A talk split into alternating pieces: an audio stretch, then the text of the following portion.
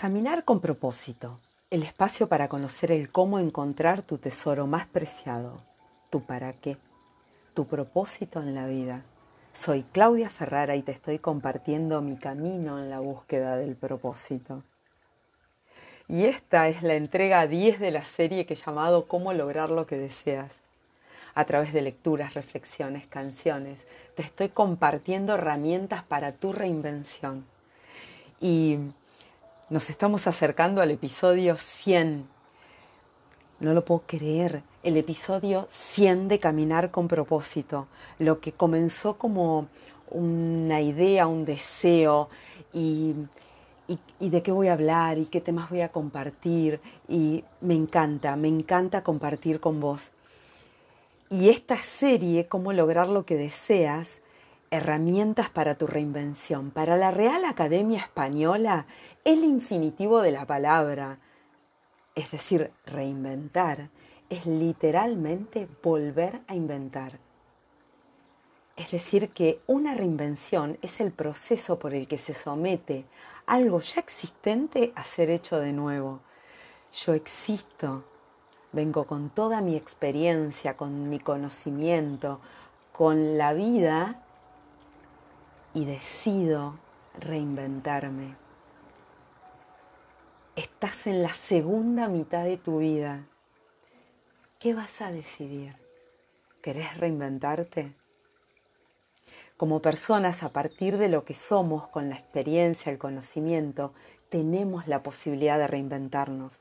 Como Juan Salvador Gaviota, la metáfora que utiliza Richard Bach para compartir cómo el deseo de libertad la búsqueda de algo diferente hace que esa gaviota vuele lejos de la bandada.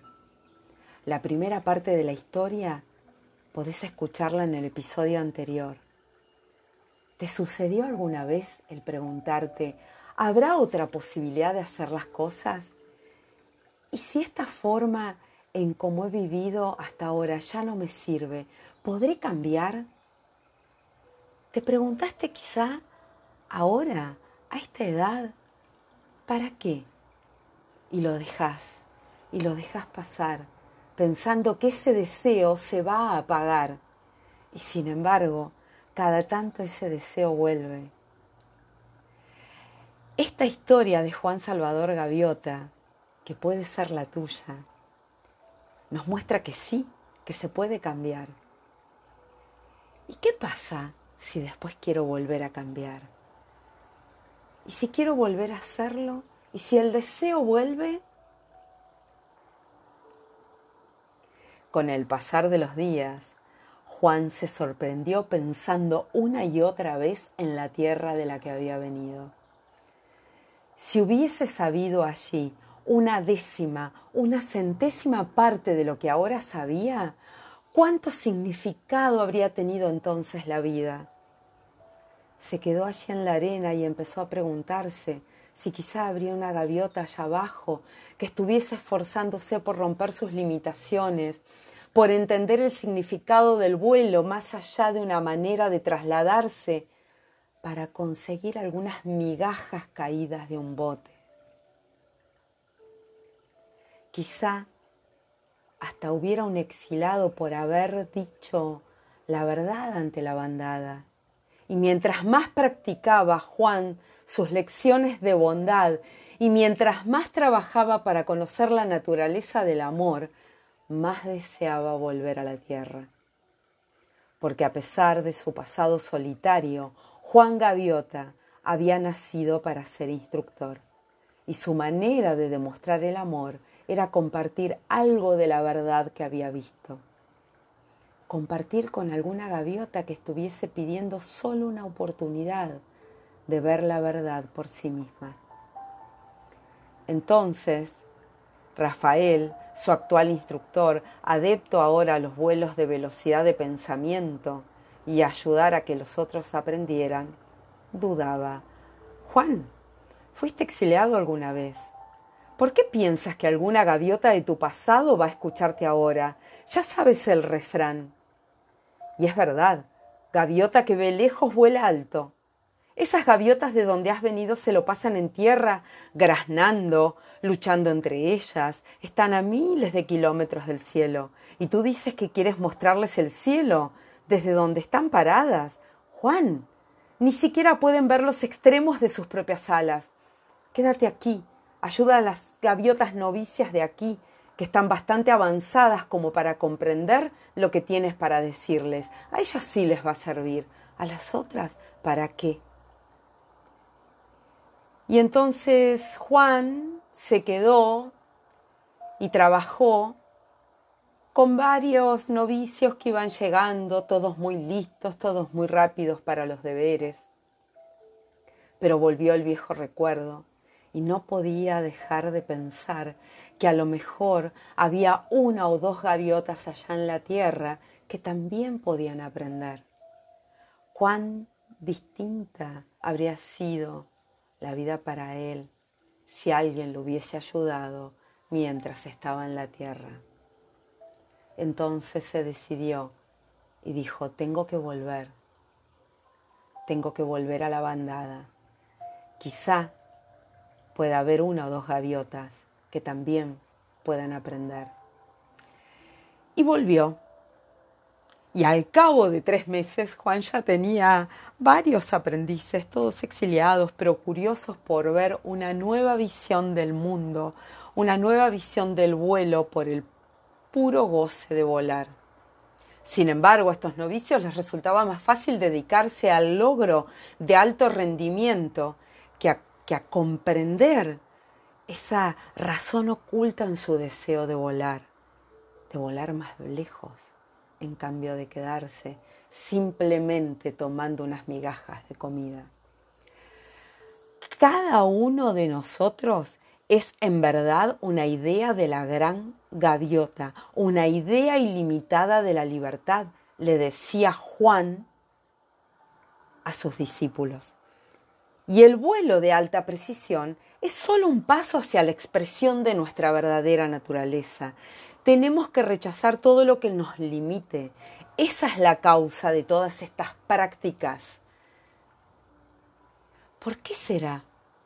se preguntaba Juan, que no hay nada más difícil en el mundo que convencer a un pájaro de que es libre, que puede probar por sí mismo. ¿Por qué será que es tan difícil que vean que pueden ser libres? y agrega, no creas lo que tus ojos te dicen, solo muestran limitaciones. Mira con tu entendimiento, descubre lo que ya sabes y hallarás la manera de volar. Hermosa metáfora, hermosa, hermosa. ¿Por qué será tan difícil convencer que puedes ser libre. Todos podemos encontrar la manera de volar. La pregunta es, ¿estás dispuesta a pasar a la acción? Hay una frase de Ortega y Gasset que me parece tremenda por el significado. Algunas personas enfocan su vida de modo que viven con entremeses y guarniciones. El plato principal nunca lo conocen ¿Qué elegís vos para tu vida? ¿Qué elegís para tu segunda mitad? ¿El plato principal? ¿Sabés que podés tener el plato principal? Ahora, ¿cuál será? Estás en la segunda mitad de tu vida. ¿Qué decidís? La más maravillosa, la de más expansión, la de más desarrollo. Podés elegir ser quien quieras ser. Esto es caminar con propósito. Me encontrás en Instagram arroba caminar con propósito. En el link en, el, en la bio, descargables, más información. Caminar con propósito arroba gmail.com. Y uno de los pilares de este espacio son los hábitos.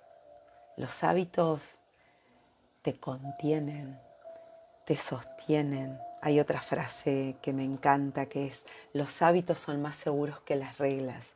No tienes que mirarlos, tampoco tienes que guardarlos. Ellos te guardan a ti. Ellos te guardan a ti.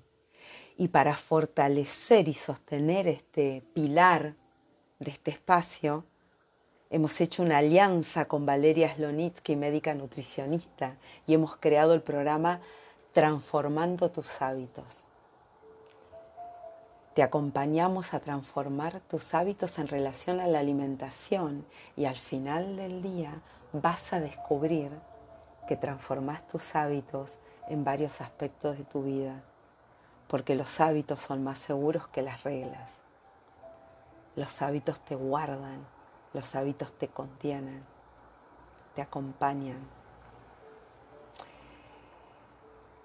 Te invito a compartir este episodio con quien pienses que pueda serle útil. Seguime en este canal para no perderte ningún episodio y te invito a los talleres. Los talleres son preciosos. Compartamos. Cuando compartimos nuestras posibilidades se expanden. Hasta el próximo episodio.